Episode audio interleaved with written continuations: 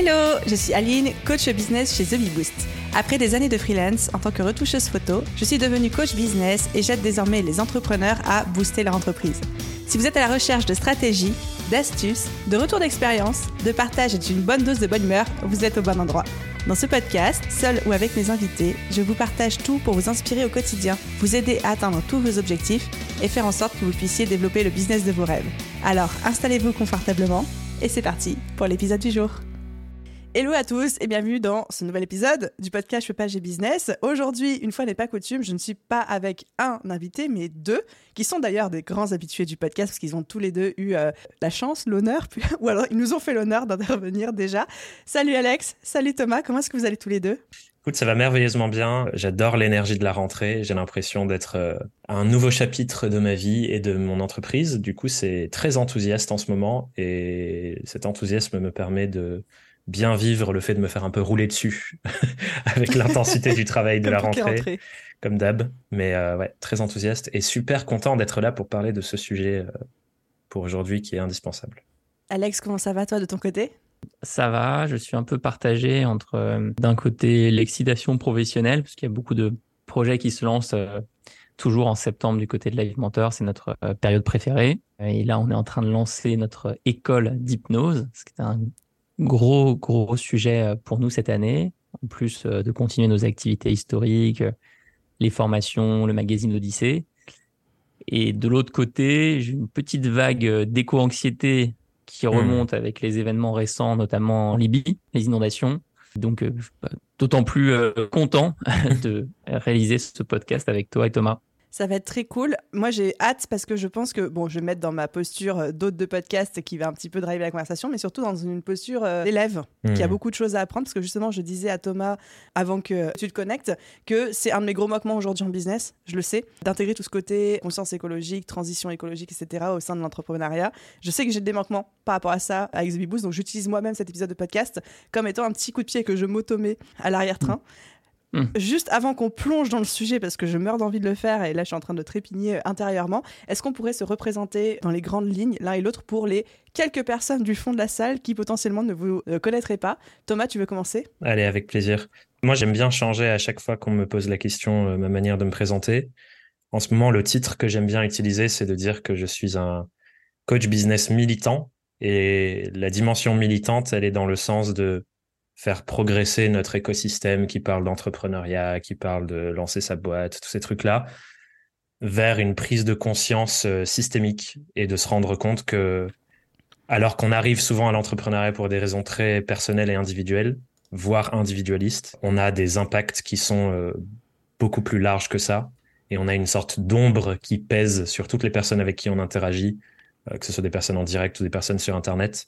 Et il faut prendre conscience de cette ombre et, à mon sens, l'orienter face aux grands challenges sociétaux euh, qui sont les nôtres et qui concernent tout le monde, avec plus ou moins de privilèges d'être touché plus ou moins tôt par ces challenges sociétaux.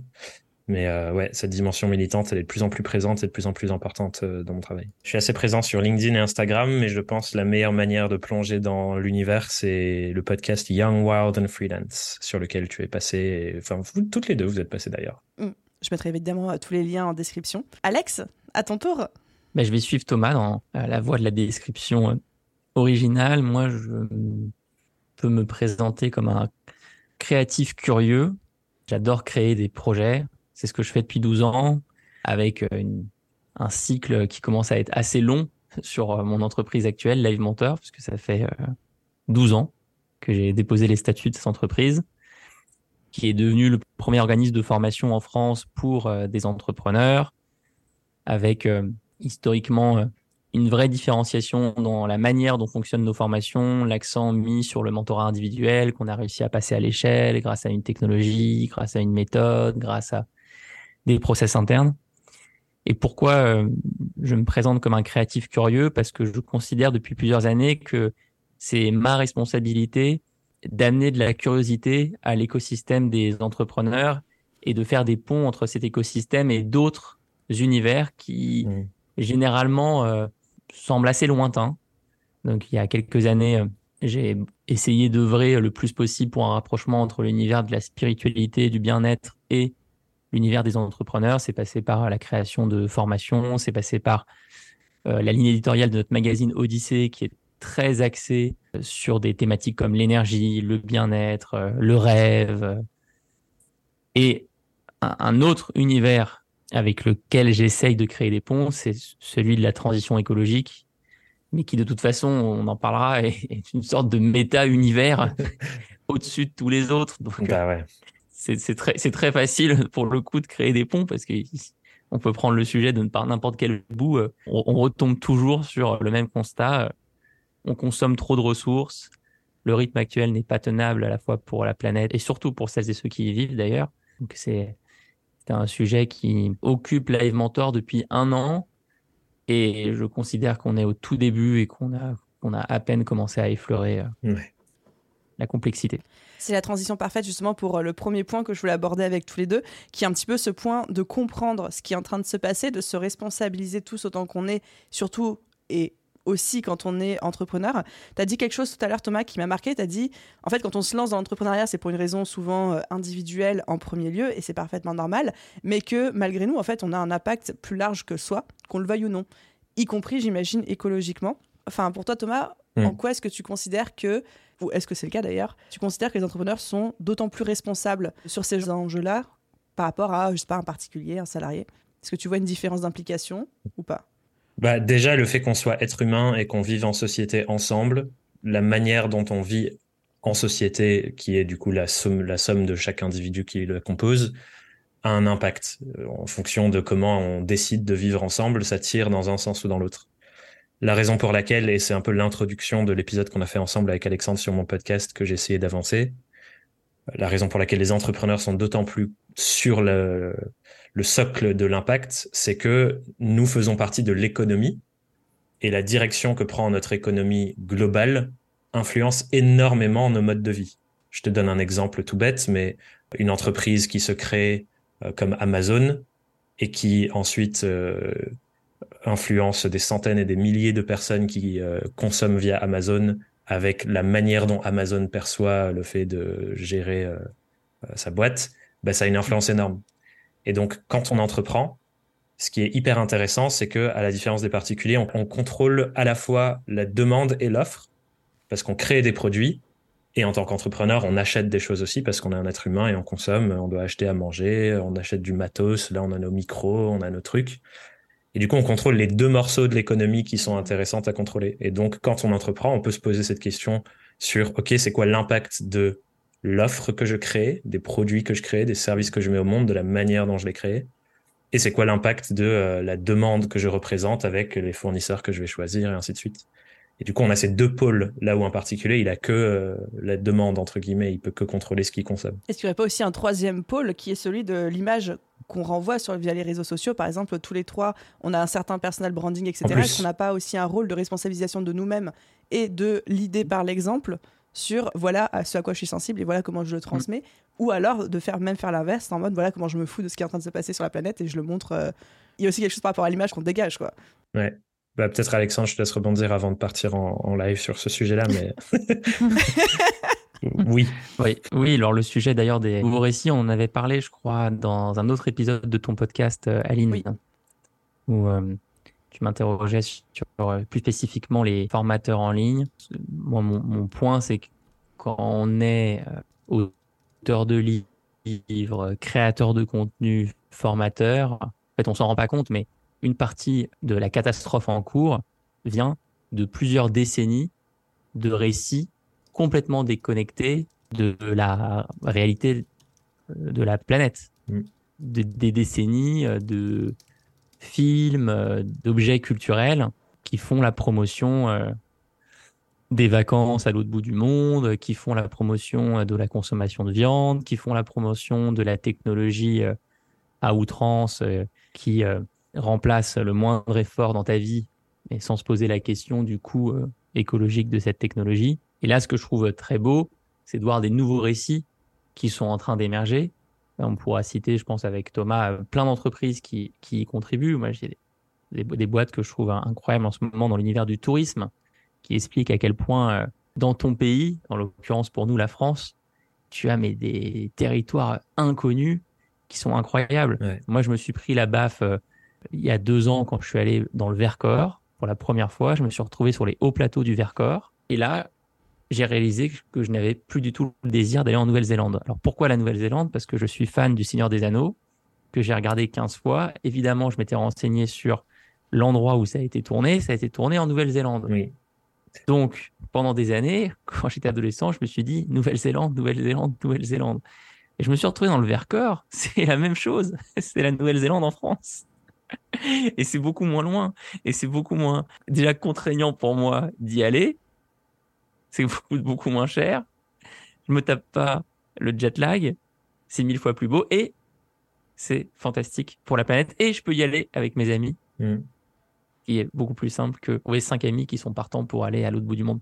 Et donc, en fait, ça, c'est un exemple de nouveau récit où on voit bien que ce qui fait du bien à la planète et au système fait aussi du bien à celles et ceux qui sont euh, à l'intérieur. Moi, le nouveau récit qui me passionne le plus, c'est de montrer que s'engager dans la transition, c'est bien pour tout le monde. C'est bien pour l'entreprise, c'est bien pour l'entrepreneur, c'est bien pour le vivant, c'est fantastique, c'est pas contraignant. Ouais, et je pense ce, ce point des récits et de notre image et de tout ça, en fait, c'est le point global de l'impact des médias sur nos consciences collectives. Et comme le disait Alex, globalement, la plupart de nos rêves, de nos désirs, de nos aspirations que nous on a eu quand on a grandi et qu'on a encore aujourd'hui, c'est pas vraiment des trucs qui nous appartiennent, c'est des graines qui ont été plantées dans notre conscience depuis qu'on est gosse par les médias de l'époque et les médias avec lesquels on a grandi. Et dans ce sens, c'est pour ça que pour moi, c'est d'autant plus important que nous, trois ici, qui avons une attention médiatique, les gens nous offrent leur attention, nous écoutent, nous regardent, nous lisent chaque semaine, chaque jour presque sur les réseaux, ben c'est d'autant plus important que puisqu'on a cette attention, eh ben on a la responsabilité d'en faire quelque chose. Et il faut prendre conscience que à chaque fois qu'on publie un truc, à chaque fois qu'on dit quelque chose, ça façonne les consciences collectives des gens qui nous regardent et ça emmène ce groupe de personnes et donc la société dans laquelle on s'inscrit dans une direction particulière. Et du coup, si on décide de ne pas parler de ce sujet, on contribue pas à façonner les choses dans le bon sens. Et c'est là où pour moi c'est devenu une sorte d'évidence qu'il doit y avoir un pilier de mon entreprise qui est basé sur la communication sur ce sujet tout le temps, tout le temps, tout le temps, et que je ne peux pas parler d'entrepreneuriat et de business sans y relier cet impact-là avec ce sujet. Parce qu'en fait, je sais qu'il y a tellement d'autres gens qui vont pas faire le taf de emmener les consciences collectives par la présence médiatique dans cette direction et que la plupart des instances qui ont l'attention médiatique n'ont pas d'intérêt à le faire parce que euh, elles font de la merde et elles veulent se protéger de ça. Et du coup, bah voilà, pour moi, c'est devenu une espèce de combat de bah il faut que j'occupe l'espace médiatique avec ces sujets. Il faut que je devienne meilleur que les gens qui sont sur les médias pour l'instant pour faire passer des messages là-dedans et rendre has-been des comportements dangereux pour notre survie et rendre sexy des comportements qui euh, pourraient nous permettre de prendre moins cher avec la gifle qui nous attend et qui est déjà là en fait quand on regarde les événements qui se passent dans le monde.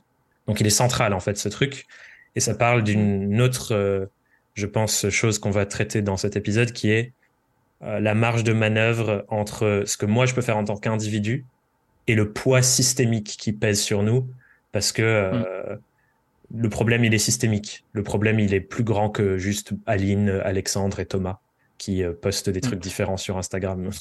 il est beaucoup plus large il faut bien prendre en conscience aussi euh, cette différence de marge de manœuvre. Mm. Oui, c'est un point essentiel. Justement, j'ai une double question pour chacun d'entre vous. Alex, tu vas peut-être pouvoir commencer. C'est un, comment est venue cette prise de conscience où vous vous êtes dit, OK, là, il y a un shift et je me sens particulièrement concerné par cette cause et je décide d'en faire euh, un élément central dans ma vie perso, mais aussi dans mon business? Et deux, pour vous, en quelques mots, si vous deviez expliquer à un enfant de 10 ans qui écoute ce podcast, c'est quoi la situation, la big picture actuelle de ce qui est en train de se passer? Comment est-ce que vous le formuleriez? Hmm.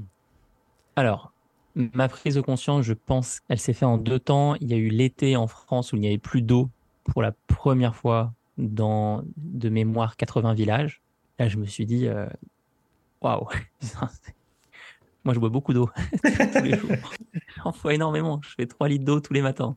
C'est juste la matinée. 3 litres d'eau tous les matins Donc, si on n'a plus d'eau, ouais, 3 litres d'eau tous les matins. Donc là, c'est un choc énorme. Énorme, énorme, énorme, énorme. Et je me rends compte que bah, c'est un problème massif et tu commences à regarder les vidéos d'Arthur Keller, tu commences à suivre les contenus de Jean Covici, tu commences à, à plonger dans une littérature qui est extrêmement dense, très complète aujourd'hui, et tu peux plus faire marche arrière, tu peux plus ne pas y penser. Ça, c'est le premier élément. Et le deuxième niveau dans la prise de conscience, c'est quand je me suis rendu compte de à quel point changer certaines choses me faisait du bien. Exemple euh, très concret, moi j'ai arrêté la viande euh, il y a trois ans. Euh, évidemment, pour rappel, la consommation de viande c'est un gros problème pour la planète parce que une très grande partie des terres qui sont cultivées sont en fait cultivées pour produire ce que vont manger les animaux, qui sont destinés uniquement à de l'élevage industriel. Donc en fait, on, plante euh, du soja, on, plante euh, tout un tas de choses pour nourrir des vaches qui sont destinées à être mangées. Et en plus de ça, les vaches, durant leur euh, vie, elles vont aussi consommer de l'eau. Donc, tu as le de l'eau nécessaire pour leur nourriture, tu as de l'eau nécessaire directement pour leur alimentation, tu as du transport, c'est tout un tas de choses.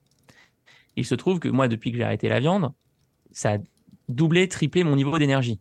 Et du coup, j'ai commencé à m'intéresser sur les liens entre santé individuelle et alimentation plus végétale, plus respectueuse de la planète.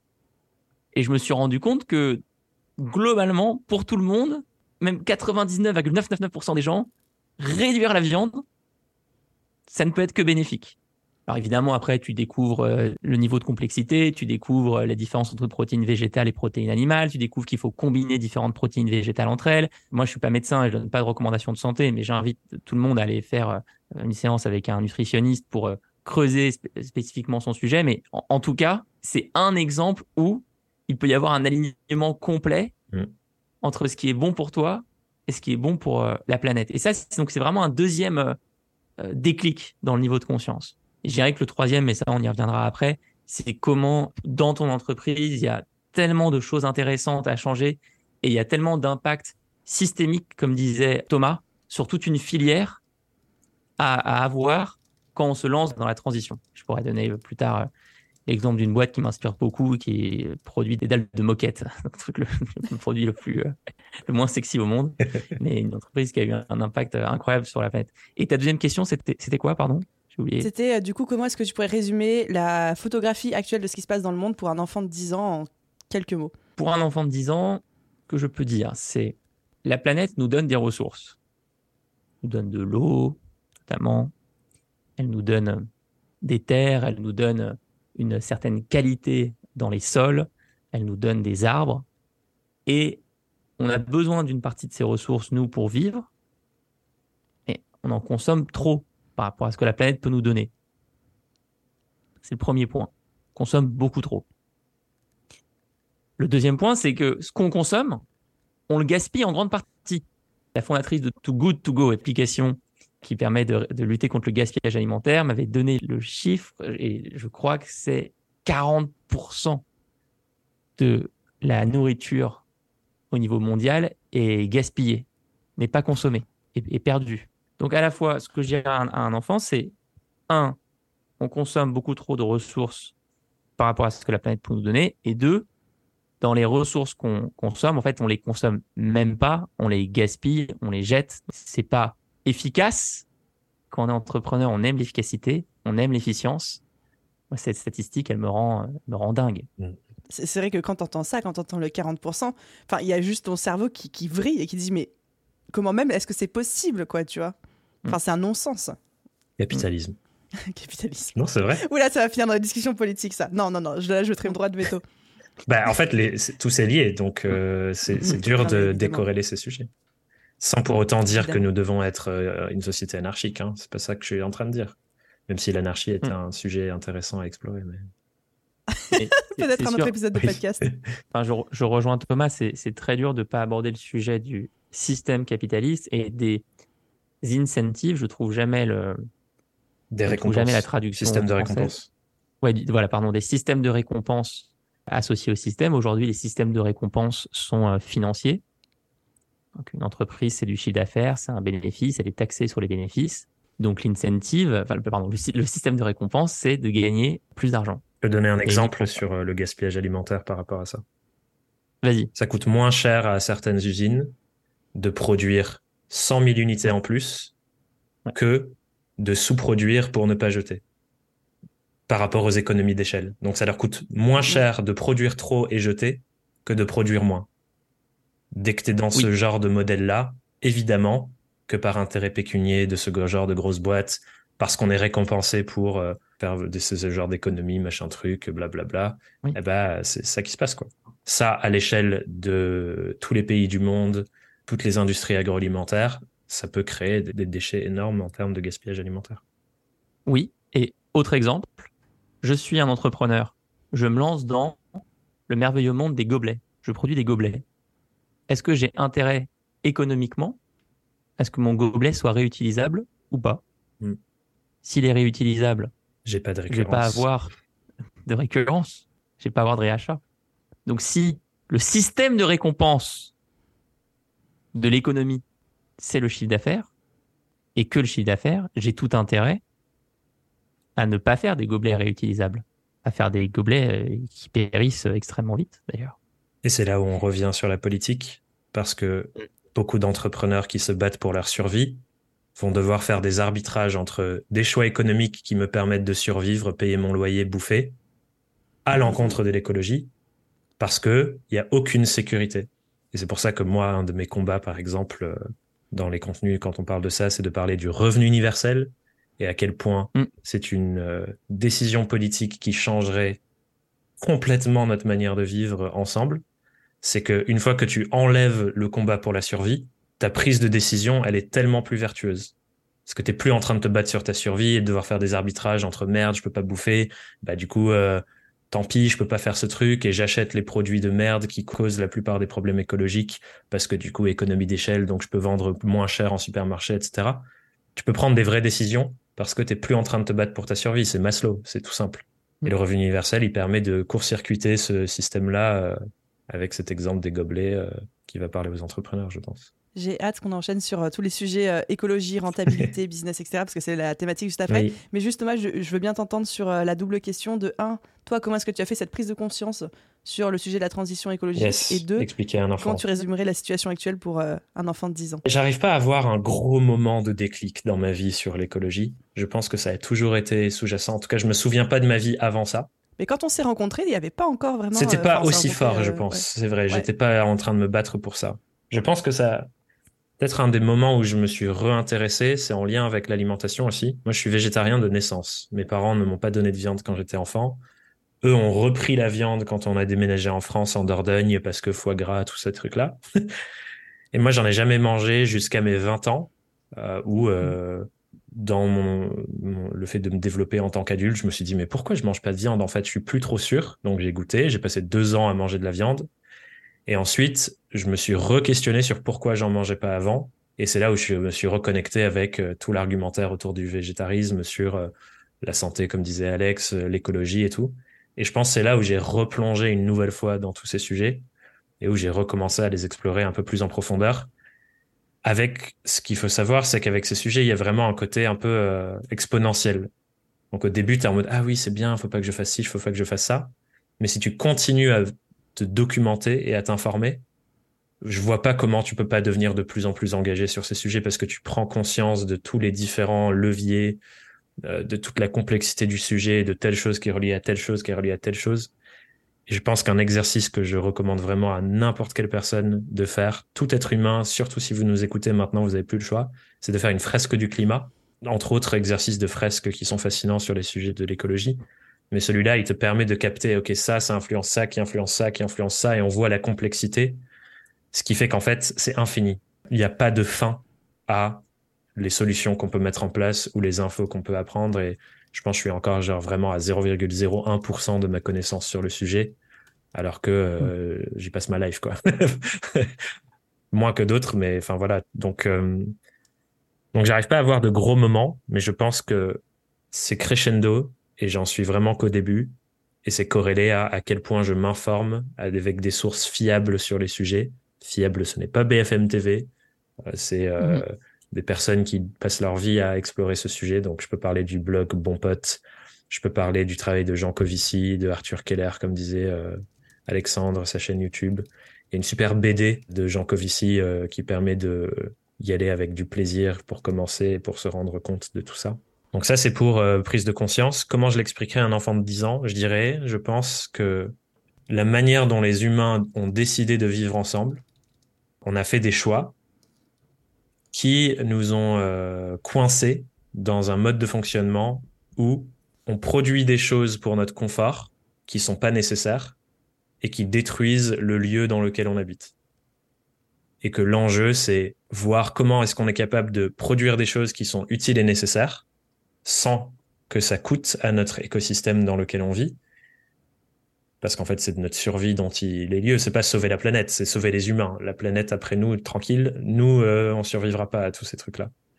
Donc, c'est comment est-ce qu'on survit avec les ressources dont on a besoin pour survivre en construisant mieux les choses qui sont utiles et, à mon sens, en arrêtant de construire et de fabriquer les choses qui ne sont pas tant utiles que ça, parce qu'il y a des innovations vraiment qui servent à rien.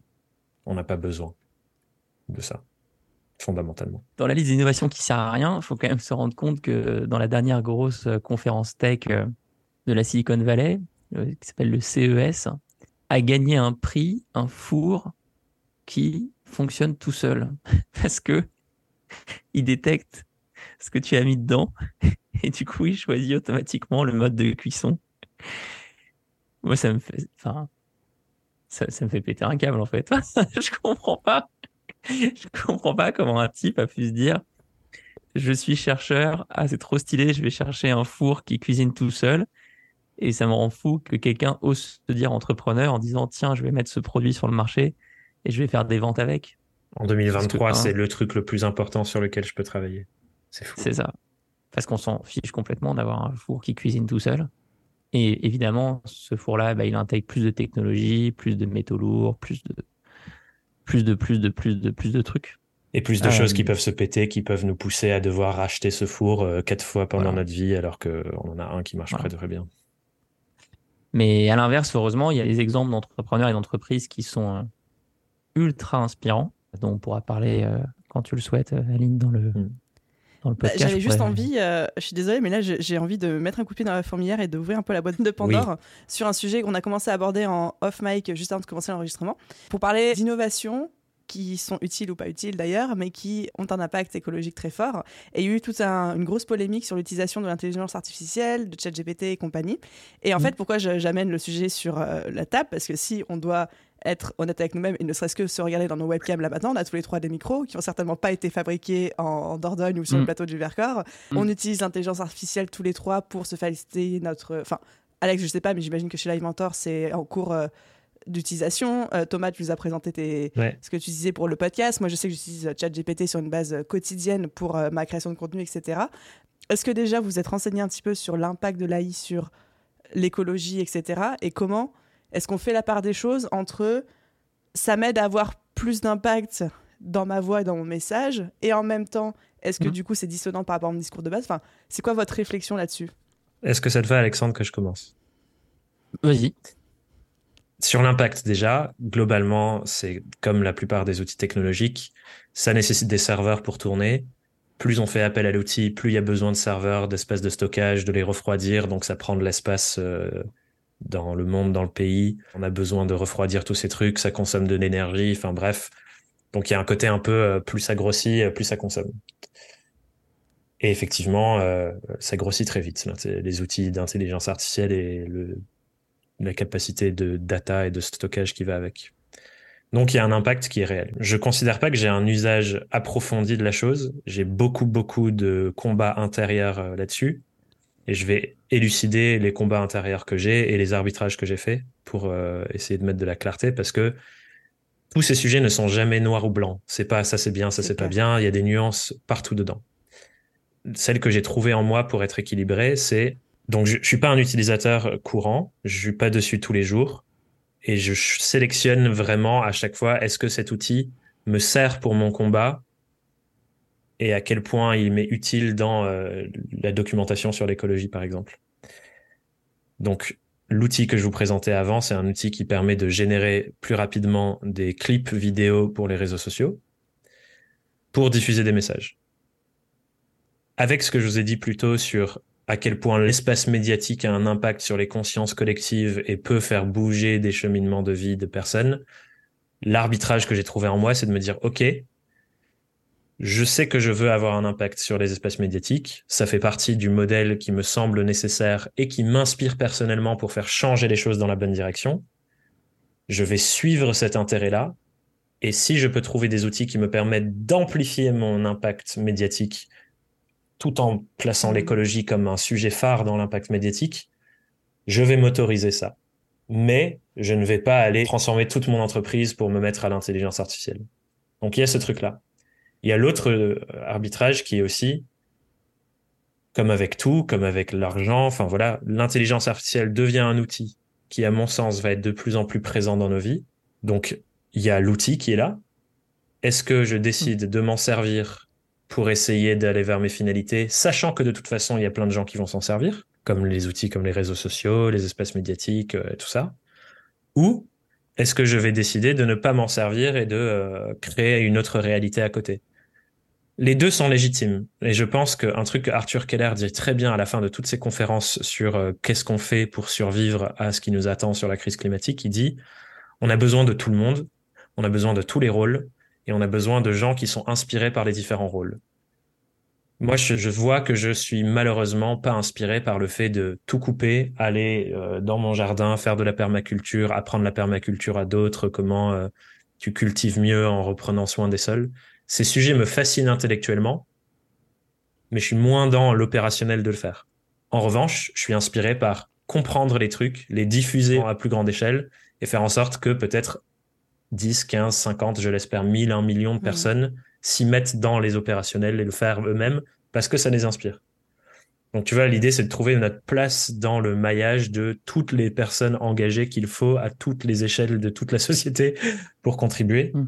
Et moi j'essaye du coup d'outiller les outils intelligence artificielle qui me semblent pertinents dans cette direction, tout en évidemment, et là c'est un endroit où je cherche à beaucoup mieux progresser, et je pense que Alexandre et Live Mentor sont plus avancés, mesurer l'impact que ça crée et le corriger par d'autres actions, voire le minimiser au plus possible.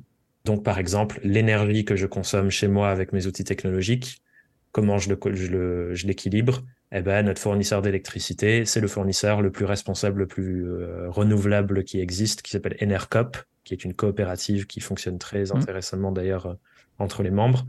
Eh ben voilà, ça, ça apaise le fait que bon, ben voilà, je suis un entrepreneur du web, j'utilise des outils euh, comme ça, je suis sur mon ordi, je consomme de l'électricité. Comment je fais pour m'apaiser là-dessus? Ben, Je prends le meilleur fournisseur d'électricité qui existe pour les sujets écologiques. Et comme ça, je minimise un peu le fait d'utiliser des outils technologiques. C'est un exemple parmi d'autres. Mais je laisse la parole à Alexandre. ouais, je trouve la réponse de Thomas super complète. Euh, et je, je suis d'accord avec euh, tout ce que tu as formulé je peux peut-être essayer d'ajouter là-dessus, c'est qu'on peut jamais tomber dans le narratif de la perfection. Ouais. Et ça, toutes les personnes qui consacrent leur journée et leur nuit à la transition vont, vont toutes te le dire. Le narratif de la perfection, il, il fonctionne pas, il nous amène nulle part. Donc, dans les conversations qu'on peut avoir entre entrepreneurs, il faut essayer d'éviter le euh, ah tu te dis écolo euh, mais tu fais ça plutôt partir des petits pas que chacun fait et partager entre nous ces petits pas. Certains seront les bons, d'autres seront euh, maladroits. Euh, et se demander, pour ton modèle à toi, ton entreprise à toi, qu'est-ce qui compte le plus? Mm. Nous, dans notre cas, on pense que notre euh, impact se joue à deux niveaux. Sur la partie média de Live Mentor, donc notre newsletter, notre magazine, les livres que j'écris. À cet endroit-là, quel entrepreneuriat on met en avant hmm. De quoi on parle De quel succès Et le deuxième niveau, c'est notre catalogue de formation, le cœur de notre activité, avec aujourd'hui 25 formations. Est-ce que ces formations, elles, jouent un, rôle qu'on trouve utile ou pas? Alors, cette réflexion, elle avait commencé il y a cinq ans, quand, après six mois d'existence, on a décidé de fermer notre formation dropshipping. On avait lancé cette formation sur le dropshipping il y a cinq ans maintenant, en se disant voici un modèle intéressant pour les personnes qui veulent se lancer dans l'e-commerce, où il n'y a pas de risque à prendre parce que tu n'as pas besoin d'assumer toi-même le coût de ta production. Puis au bout de six mois, on s'est rendu compte que toutes les personnes qui passaient par cette formation, elles lançaient des sites où euh, tu prends des produits euh, qui viennent de Chine et tu les bombardes quelque part. Et donc, on a décidé de fermer cette formation. On a publié un article de blog qui est toujours en ligne où on s'est expliqué de pourquoi on, avait fait ce choix, pourquoi c'était un entrepreneuriat qui n'était pas résilient, selon nous. Ça représente sûrement un coût économique pour l'entreprise d'environ un million d'euros par an. C'est-à-dire que si demain on relançait cette formation, on pourrait sûrement générer un million d'euros par an de chiffre d'affaires via les inscriptions à cette formation, vu l'échelle de Live Mentor aujourd'hui. On est très content de pas le faire parce que c'est pas aligné avec notre mission. Mm. Et pour euh, être sûr que cette mission, elle est gravée quelque part, on vient de devenir entreprise à mission et de, passer par tout ça, toute une procédure qui a duré presque un an avec un comité consultatif qui nous aide à faire les bons choix. Sur l'IA, la question qu'on va se poser, c'est est-ce qu'on fait une formation mmh. sur le sujet? Et qu'est-ce qu'on dit sur l'IA Pour le moment, on s'exprime très peu dessus dans notre média. A très peu pris la parole. Parce que ça va tellement vite, on ne sait pas quoi dire. Et donc c'est là où moi j'ai été énormément inspiré par cette entreprise qui s'appelle Interface, qui est un des leaders mondiaux des dalles de moquette, qui a complètement transformé son impact carbone pour devenir aujourd'hui une entreprise régénératrice. C'est un chemin euh, qui a commencé il y a près de 25 ans, lorsque le fondateur a eu un déclic, une claque écolo. Et son premier réflexe a été d'aller chercher des experts, des gens comme Arthur Keller, ou Jean Covici et de leur dire, s'il vous plaît, venez voir ce qu'on fait et mettez-nous des, des baffes, quoi. et je pense que sur l'IA, on devrait faire la même chose euh, chez Live Mentor. On devrait aller prendre des personnes qui s'y connaissent vraiment, qui ont creusé le sujet transition slash intelligence artificielle et qu'ils nous aident mm. à créer une formation euh, pertinente sur le sujet ou alors qu'ils nous aident à décider de ne pas le faire. Sachant que là aussi, il y a des arbitrages qui sont individuels comme ceux qu'on traite là, mais il y a des arbitrages qui sont systémiques aussi. C'est l'intelligence artificielle peut être hyper pertinente pour nos sociétés mm. selon certaines conditions. Si un, on arrive à la faire fonctionner, tourner, maintenir d'une manière qui est propre, et deux, si les richesses qui sont générées par le fait d'utiliser ces outils sont correctement redistribuées pour profiter à tout le monde et si ça ne devient pas un énième outil des inégalités financières qui font que les ultra riches qui vont avoir l'espace, les ressources, le mm. temps de comprendre comment ça fonctionne, l'utilisent pour continuer d'accumuler plus de richesses, là où les gens mm. qui n'ont pas le temps, l'énergie, les ressources, les finances pour s'y intéresser à apprendre, peuvent encore plus être euh, exilés euh, du mode de vie mm. futur, quoi. Et c'est ça le gros risque.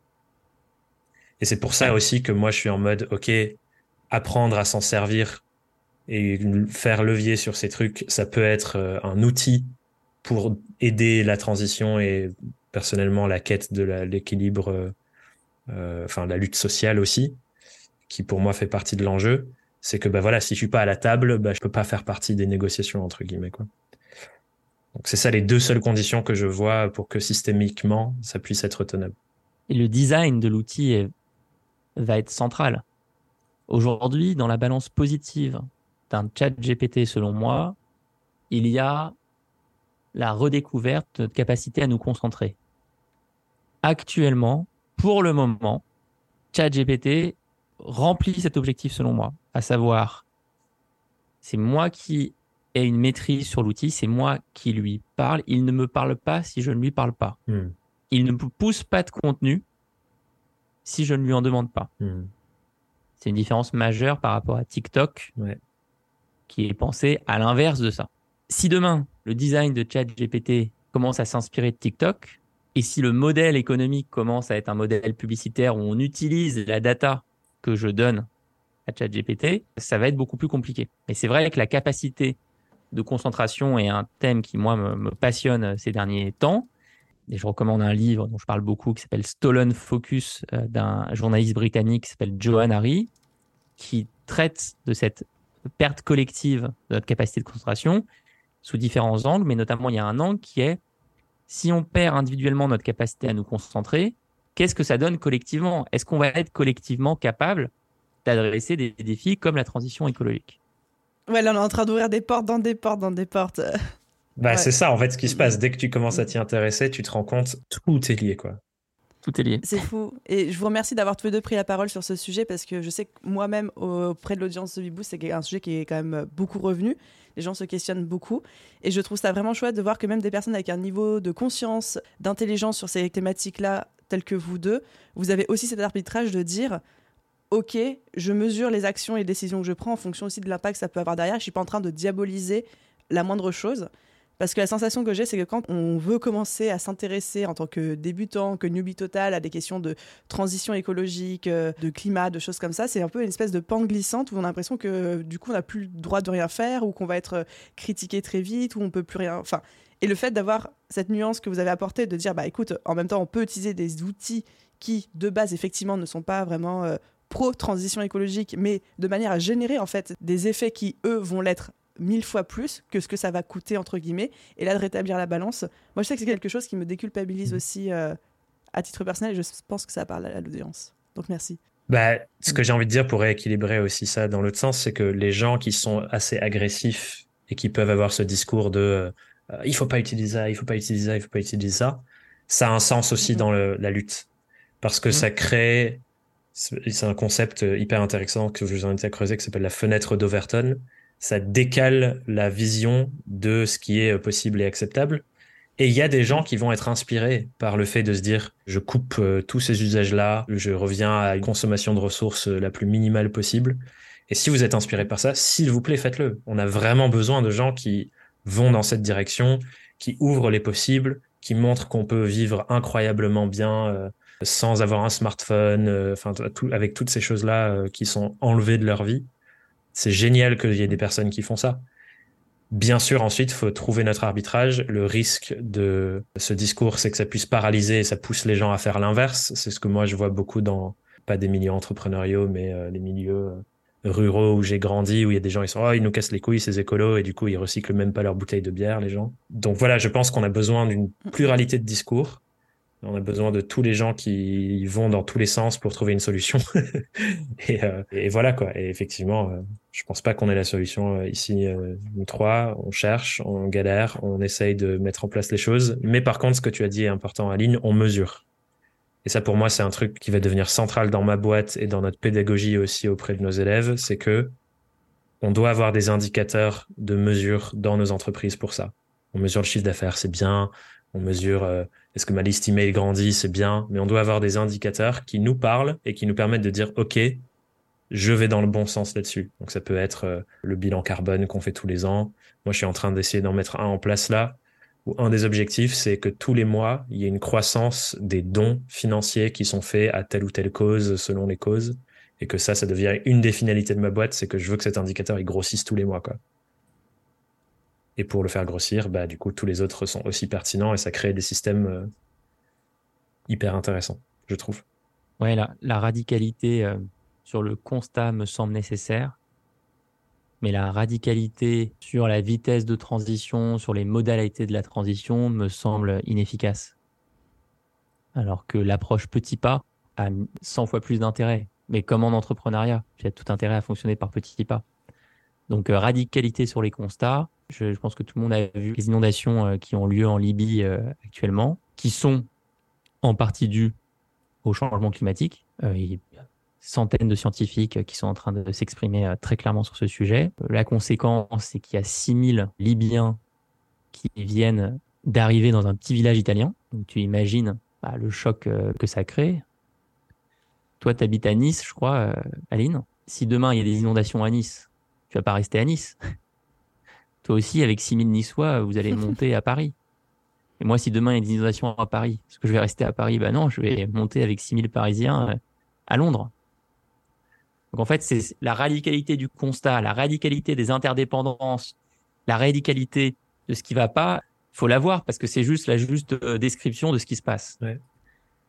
Par contre, moi, je préfère inspirer avec des exemples euh, d'entreprises qui font les choses dans le temps. J'ai donné euh, interface sur les dalles de moquette. je pourrais parler, d'un petit restaurant, enfin pas pas si petit que ça maintenant parce qu'ils ont plusieurs antennes, mais un restaurant vegan qui est à côté de chez moi aujourd'hui qui s'appelle Wild and the Moon, qui au fil des années est en train de mettre en place de plus en plus de choses super intéressante. De base, il y a un choix vers l'alimentation végane, puis il y a des choix forts sur les emballages, en prenant des euh, bioplastiques recyclables, compostables, avec 0% pétrole.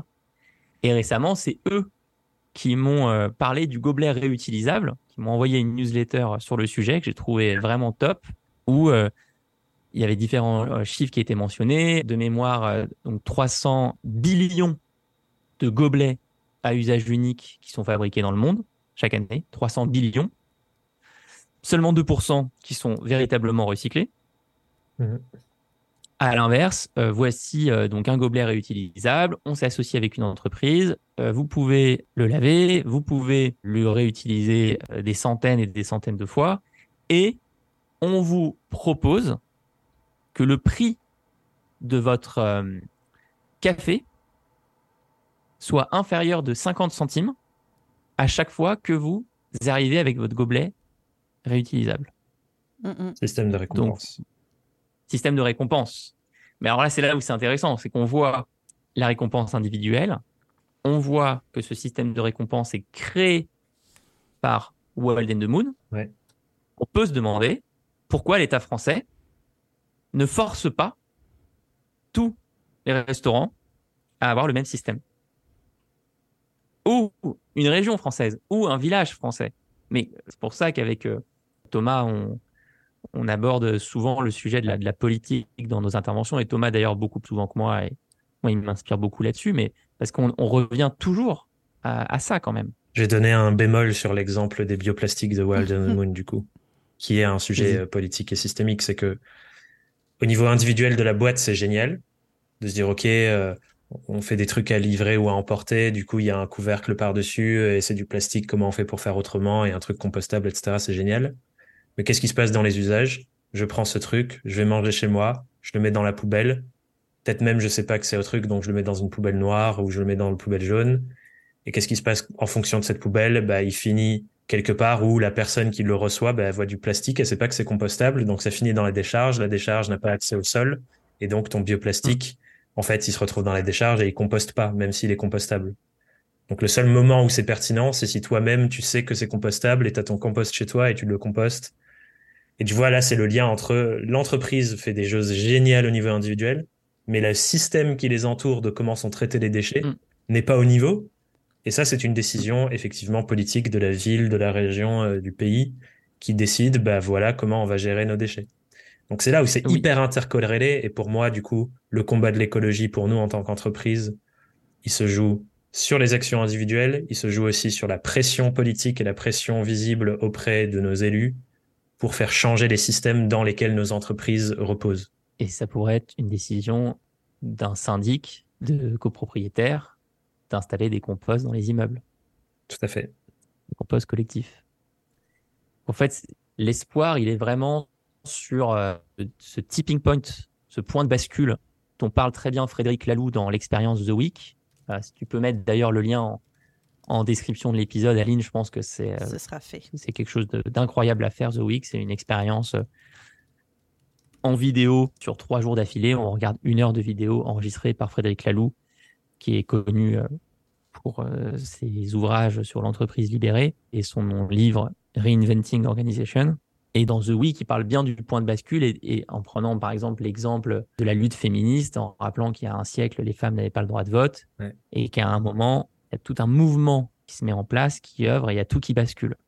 Et moi, j'espère que si on regarde encore notre histoire là, du, du gobelet réutilisable, qu'il y aura un point de bascule où tous les restaurants feront le changement, où tout le monde aura un contenant qu'on réutilise, où les syndics, les quartiers se doteront des infrastructures qui permettent de gérer nos déchets différemment, etc., etc., etc.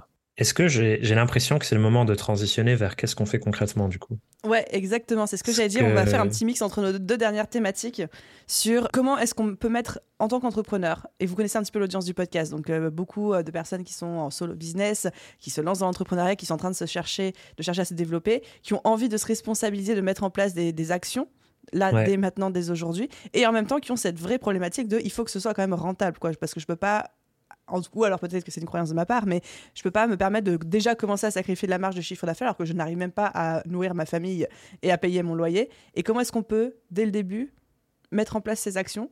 Quelles sont les mmh. actions que vous, vous mettez peut-être en place euh, dans votre quotidien aussi pour assurer cette transition, me responsabiliser par rapport à ça, tout en continuant à accompagner la croissance de mon business? Je vais te laisser y aller peut-être Alex, mais j'ai juste envie de nommer la méthode de réflexion de ça. Je, suis en train d'essayer de plus en plus de conceptualiser une sorte de framework pour réfléchir à ces sujets, plutôt que de piocher des actions à gauche à droite. Et ce que j'essaye de construire, c'est pour l'instant la forme que ça prend, c'est de se dire, on a une entreprise, donc on a des fournisseurs, euh, qui sont les fournisseurs de l'entreprise, mais aussi les fournisseurs de nous en tant que personnes euh, à qui j'achète ce que je mange, par exemple. Donc la première réflexion, c'est qu'est-ce que j'achète et à qui et quels sont les messages que je fais passer aux gens que j'achète. L'exemple d'Alexandre sur les restaurants parle de ça, du coup c'est intéressant. Si je vais au resto et qu'à chaque fois que je vais à chaque resto, je demande est-ce que vous avez des trucs réutilisables? Est-ce que c'est une option? Et que j'émets ces messages à chaque fois, ça, ça joue un rôle.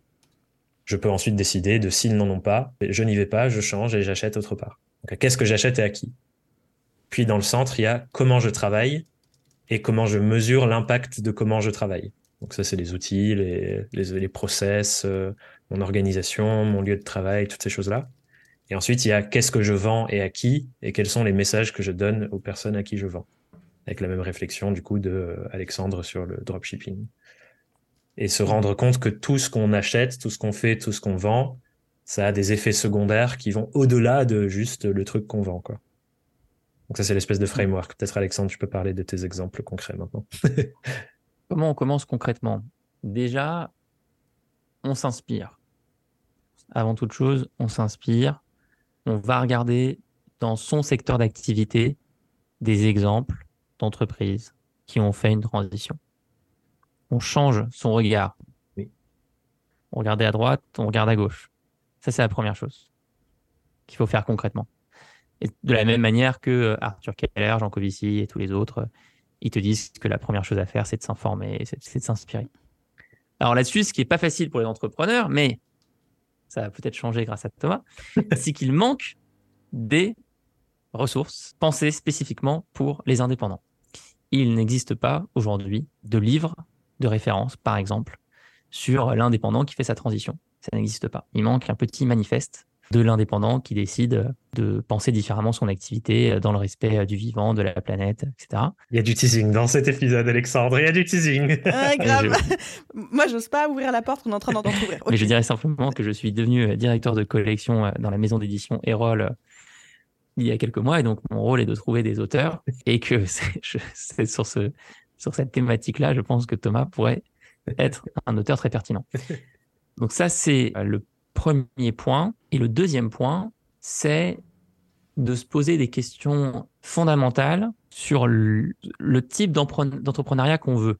Parce que par exemple, dans ta question, Aline, tu disais qu'est-ce que je peux faire pour faire ma transition sans limiter ma croissance? Donc, on peut se poser des questions. Est-ce que la croissance doit être infinie? Est-ce que le chiffre d'affaires doit constamment augmenter? Est-ce que euh, le profit doit toujours augmenter? Ou est-ce que je ne décide pas de caper de mettre un plafond à un moment parce que ça me permet euh, de bien vivre, euh, de payer euh, confortablement les personnes qui travaillent avec moi.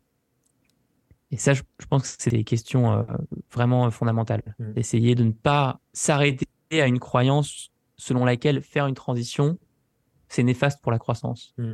C'est, c'est, ça, c'est faux, déjà. Il y a plein d'exemples d'entreprises qui sont en croissance tout en opérant une transition incroyable. Mais à côté de ça, on peut aussi se poser la question, faut-il absolument être en croissance? Dans tous les scénarios, dans toutes les configurations, etc. Par exemple, et juste pour finir là-dessus, moi, chez Live Mentor, qui est une boîte euh, où il s'en est passé des choses en 12 ans, j'ai décidé d'actualiser de mettre à jour le capital de l'entreprise et la détention capitalistique de l'entreprise pour faire rentrer un fonds d'investissement qui a un horizon beaucoup plus long terme et qui a un fonds d'investissement à impact et qui a racheté des actions à des, fonds d'investissement historiques qui n'avaient pas mmh. ça dans leur ADN. Il nous reste plein de choses à faire sur ce sujet, et, infiniment complexe, mais en tout cas, c'est un pas vers un chemin de développement qui est euh, différent. Mmh. Moi, pour répondre, j'ai envie de partir de la cible et de modèles de réflexion qui personnellement m'inspirent et que j'essaye d'incarner. Le modèle qui en ce moment me fait beaucoup réfléchir, c'est un modèle qui s'inspire de la permaculture, qui est pas juste un truc pour euh, faire pousser des fruits et légumes, mais c'est une philosophie euh, hyper intéressante qui a notamment été adaptée au fonctionnement de comment on fait tourner une boîte par euh, quelqu'un dont le nom m'échappe, mais qui est le fondateur d'une entreprise de conseil qui s'appelle Norcis et qui a écrit un livre qui s'appelle La Perma Entreprise qui adapte la philosophie de la permaculture à l'entreprise. Comme le disait Alexandre, c'est pas facile de l'adapter à un profil indépendant seul dans sa boîte parce que du coup, il te donne des indicateurs de performance genre euh, sur la formation des employés, sur les salariés, le nombre de jours d'absence, tous ces trucs-là, donc c'est pas évident.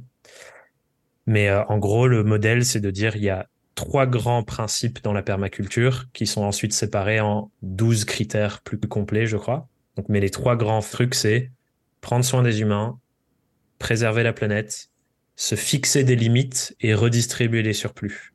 Et c'est là où je rejoins ce que Alexandre disait, c'est que je pense que la compétence de l'autorégulation, elle est indispensable à développer dans un monde et un système qui nous incite et nous récompense à une croissance euh, infinie et qui ne, s'arrête jamais.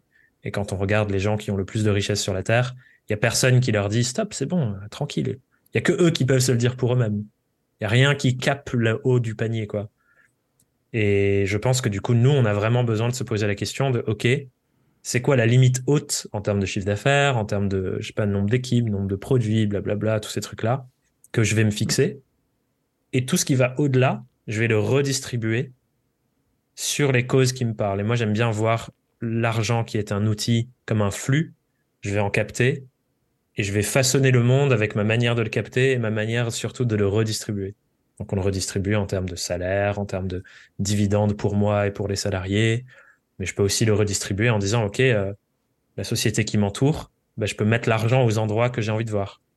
Et ça, c'est un truc euh, que je trouve hyper intéressant. Une fois qu'on a dépassé le stade que tu disais, Aline, de ma propre survie. Donc je vais revenir à Maslow. Comment on commence à mmh. faire sa transition? Numéro un, on optimise pour la survie et pour le fait d'être euh, bien dans nos besoins primaires. Ça peut vouloir dire supprimer des postes de dépenses qui sont pas du tout ni au service de moi ni au service de la planète. Donc euh, vivre de manière un peu plus minimaliste peut-être. Déjà ne pas prendre l'avion par exemple. Donc ça c'est un point. Il y a le point optimiser la boîte pour la rentabilité, qui est de toute façon quelque chose que je pense que vous, vous deux et moi aussi, à tous nos étudiants, on essaye de pousser, de se dire, euh, faut pas faire un truc énorme, faut faire un truc déjà qui te permet d'être bien, et ensuite on verra pour les trucs énormes plus tard. et une fois qu'on a ça, on se dit, OK, chaque pas suivant, chaque plus un que je fais en termes de chiffre d'affaires, de clients, de trucs, comment je fais pour que ça me revienne et que je puisse vivre d'autres choses, peut-être, mais qu'aussi ça puisse être redistribué d'une manière ou d'une autre. Donc une action très simple pour les entrepreneurs du web que moi j'ai entrepris, par exemple. Sur Stripe, il y a une fonctionnalité qui s'appelle Stripe Climate. On a juste à cliquer sur un bouton, définir un pourcentage. Un pourcentage de tous nos revenus va dans un fonds d'investissement pour des solutions pour la captation carbone. C'est une voie un peu technophile, mais c'est une voie qui est très facile à faire. C'est un dollar, c'est invisible. Et moi, j'ai 1%. L'année prochaine, ça passera à 2. L'objectif, c'est que chaque année, on monte d'un pour cent de mes revenus qui partent tout de suite dans ce truc et ça te donne des trackers de qu'est-ce que ça représente. Pour moi, à date, ça représente l'équivalent des émissions de trois voitures par an. C'est les voitures de ma coloc. Ben voilà, a priori, c'est offset par les investissements à cet endroit. Donc ça, c'est des trucs très simples qu'on peut mettre de redistribution. Mais on peut aussi se dire, OK, il y a une asso dans le coin auprès de chez moi ou euh, une organisation qui m'inspire sur le sujet de la permaculture, sur le sujet de l'éducation climat, sur le sujet de XYZ. Ben, je vais essayer de devenir son investisseur entre guillemets prioritaire.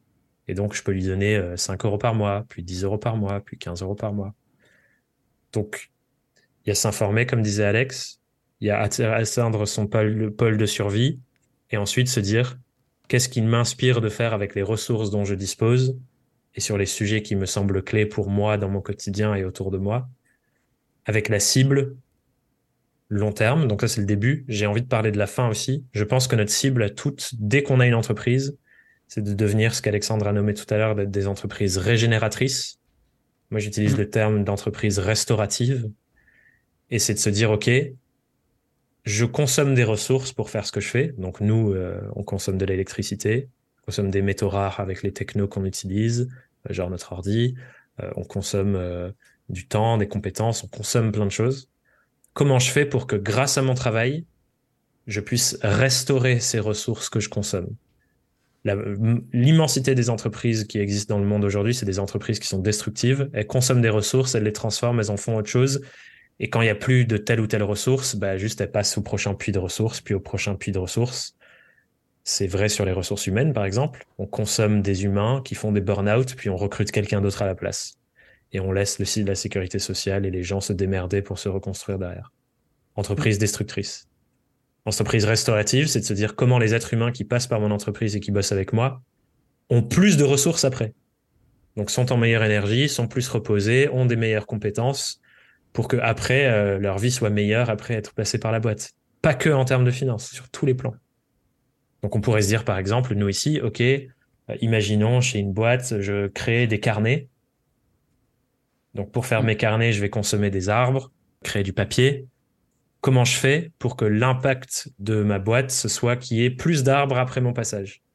Donc là, je peux mm. m'intéresser à la gestion responsable des forêts. Je peux me dire, chaque arbre que je consomme, je suis obligé d'en planter trois, voire quatre, voire cinq, parce que bah, couper un arbre qui a 10 ans pour en replanter trois et ça met 10 ans à capter le même nombre de carbone, bah, c'est pas non plus euh, le meilleur truc. Mais on peut avoir cette réflexion de se dire quelles sont les ressources que je consomme, comment je peux les restaurer pour que les écosystèmes où j'ai un impact, ce soit mieux après mon passage qu'avant? Ça, c'est la visée long terme. Euh, on a du temps avant d'y arriver, mais je pense qu'on doit toutes cibler ça.